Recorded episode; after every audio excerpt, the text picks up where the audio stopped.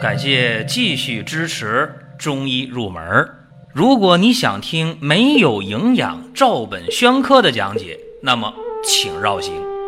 中医入门是中医小白的入门神必备，让我们一起发现中医之美。下面说两个微信公众号：蒜瓣兄弟、光明远。各位在公众号里。我们继续缘分。中医入门，咱们接着聊。今天呢，讲从脉象上不忽视左撇子啊。我讲这没有歧义啊，没有歧视的这个意义，就是说左利手，这是一个啊非常标准的说法，就是一个人他干什么都用左手啊，或者主要用左手。大多数人呢，主要是用右手啊，叫右利手。那么由于右利手是多数的啊，所以呢，对用左手的人就说叫左撇子啊，这可能有点儿呃偏偏于歧视，但是应该中性还是多一点那么今天咱们这讲啊，在脉象上看，你一定要不忽视左利手、左撇子，这个很重要。当然有一些这个文章啊，最近介绍。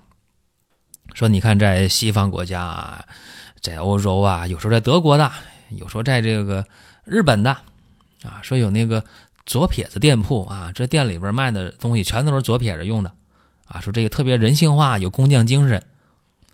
反正我都没去过这店铺啊，我都不知道有，我也不知道到底是哪个国家有。但是我觉得，如果有这样的店铺的话，还是应该点赞的啊。这个考虑到了，呃，很大一部分人。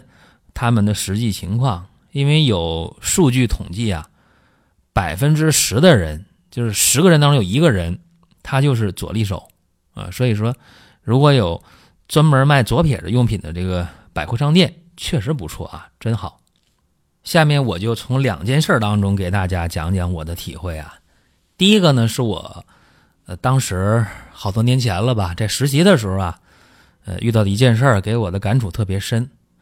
有一天呢，我和我的带教老师呢一起出门诊，就来了一个中年男人，说自己呢有慢性腹泻，就叫西医说的慢性结肠炎吧，啊，说有十来年了，说你看怎么治也不好啊，今天呢就慕名而来想看看，然后我这老师说那你先来吧，我一摸脉啊，啊。摸完脉，我心里有底儿了。我说呀，这个人呢，呃，脾虚泄泻。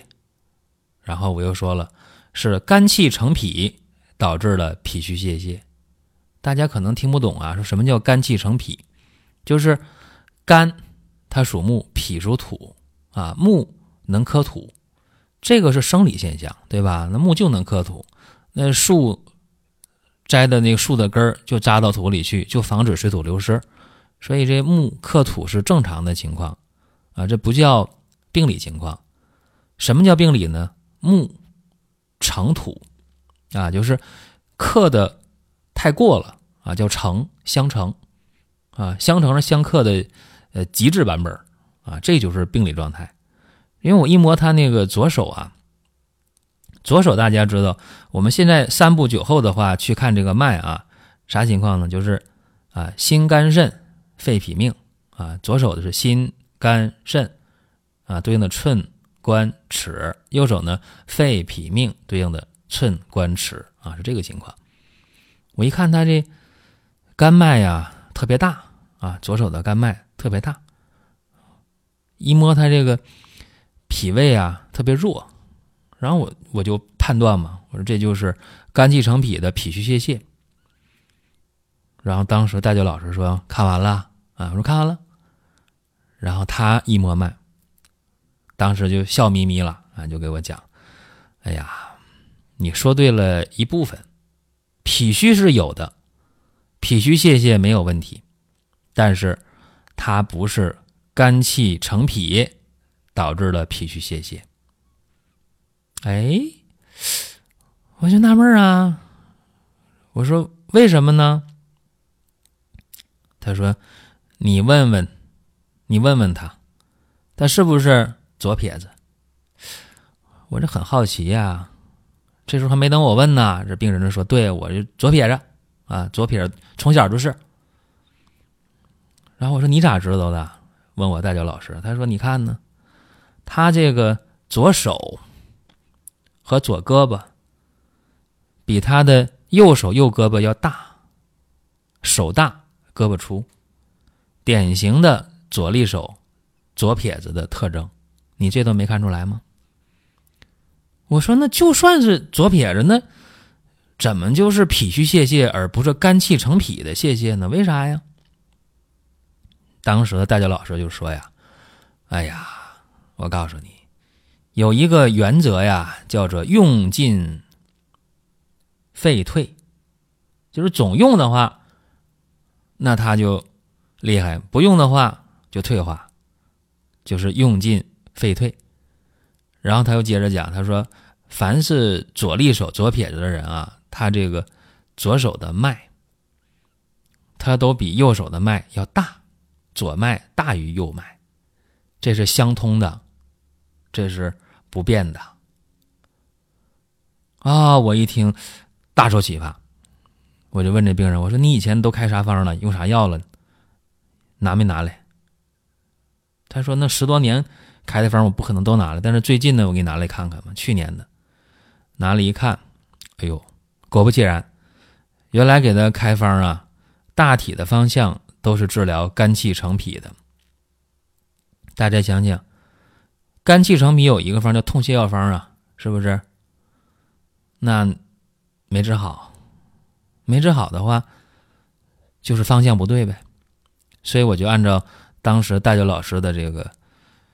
诊断啊，就是一个脾虚泄泻，那简单了，和肝没关，就是他自己的脾虚导致脾湿健运啊，导致了这种腹泻。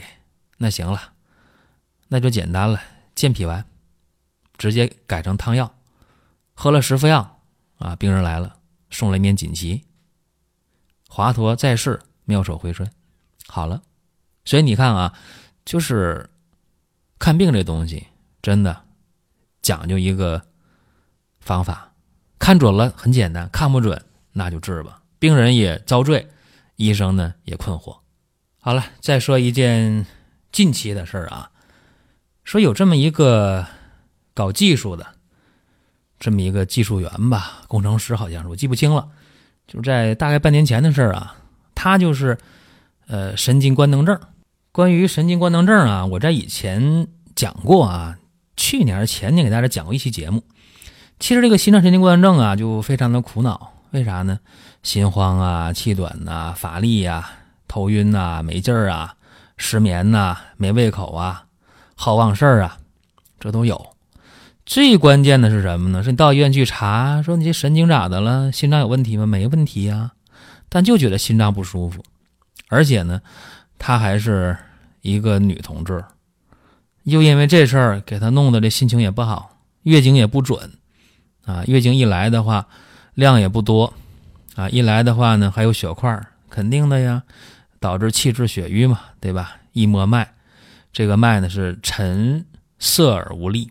我就特别注意到一个事儿啊，就他的那个左手啊和右手明显有区别，倒不是他这个左胳膊粗左手大，都不是，是他那个左手啊。在食指和中指上明显有纹剪，啥叫纹剪呢？经常拿笔的人，你看啊，你这个食指指肚上、指尖上有点扁，对吧？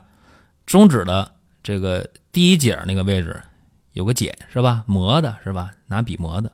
他左手没有这个特点，而右手没有。然后就问干啥工作的？啊，画图纸，对吧？经常拿着笔画图纸。啊，我就明白了。左撇子啊，左利手，左撇子，这没跑了啊！而且他这个脉象上，左脉明显大于右脉。再看这舌头啊，有这个舌边尖儿有这个瘀斑，对吧？啊，心心脉是吧？瘀阻。好了，弄明白这事儿了啊，那就来吧，就问吧。说以前都呃用啥药了？他是久病成医呀。他说：“哎呀，我知道，以前给我开药啊，都是重镇安神的药，我睡不好吗？心慌吗？重镇安神药，呃，再配上那个平肝开胃的药啊。”我说明白了，我说好了，你这情况呢，换个思路吧，有个十副药差不多。他就愣了，他说：“十副药真能好啊，真会真能好，我给你大红包啊！”我说：“都用不着，试一下吧。”他说：“用什么方啊？”我说：“用。”补中益气汤和血府逐瘀汤，俩方捏一起给你开。啊，他说那不对吧？他说我的问题不在这儿啊，你这么开能行吗？他说你用不用给我开点这个健胃消食的药啊？啊，我说用不着。他说我胃也不舒服啊，不爱吃东西。我说用不着。我说你这病啊，呃，两三天吧，你就见分晓。结果怎么样？呃，三副药之后。啊，他就来了。他说：“还给我开上次那个方啊，明显见好啊。又吃了七副药啊，一共十副药。吃完以后症状都没了。所以你看，这个十来年的病说好就好，这不是说这开药人有多厉害啊，而是说我在多年前啊就遇到了这么一个好的带教老师。”他也不是多出名的一个中医，真的不是很有名气，但是人家，呃，就能发现问题。